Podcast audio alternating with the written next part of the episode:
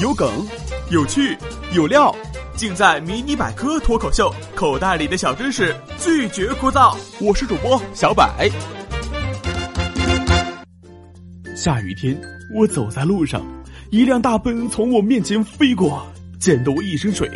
看着远去的大奔，我心里暗暗发誓：等我有钱了，我就买一套属于自己的雨衣。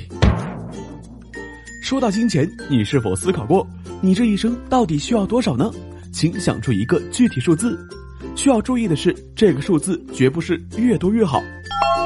因为钱的获得需要你用时间、精力、自由等宝贵的生命资源来换取，在估计这个数字时，你得把自己要付出的代价也考虑进去。我爸说，等我结婚就给我买一份豪华跑车。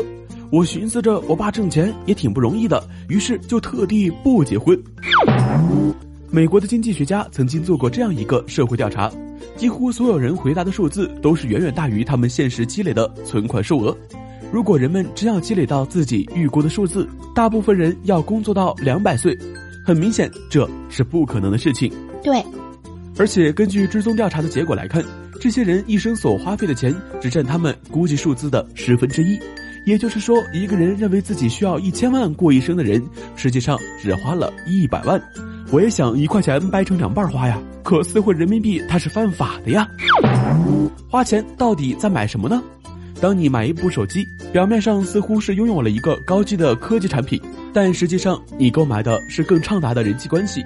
当你买了一所房子，表面上拥有的是一处固定资产，但实际上你买的是一个温馨的家。也就是说，我们花钱买一个产品，并不是为了获取这个物品，而是为了获得它带来的心理满足。女友生日快要到了，我问她想要什么礼物，她暗示我说，人家缺一辆跑车。虽然可能有点小贵，但没什么礼物比一辆跑车更能让人家开心的啦。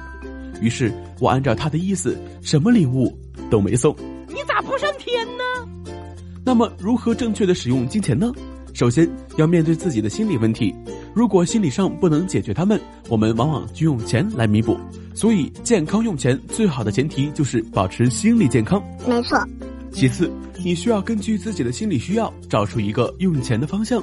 比如，你需要一个幸福的家庭，你就要把钱花在家人和居住环境上；你需要一个成功的事业，你就要把钱花在能力提高和事业投资上。有一位老人花光了除购买生活必需品以外的积蓄，买了一堆花种子。当它们绽放为一片花海时，在与自然的交融中，他能感受到幸福。还有人办了一家私人图书馆。花掉了大笔的钱来购买图书，虽然钱没了，但是他实现了梦想。因此，只有你自己知道哪种用钱之道最适合你。好了，今天的节目就先到这里了。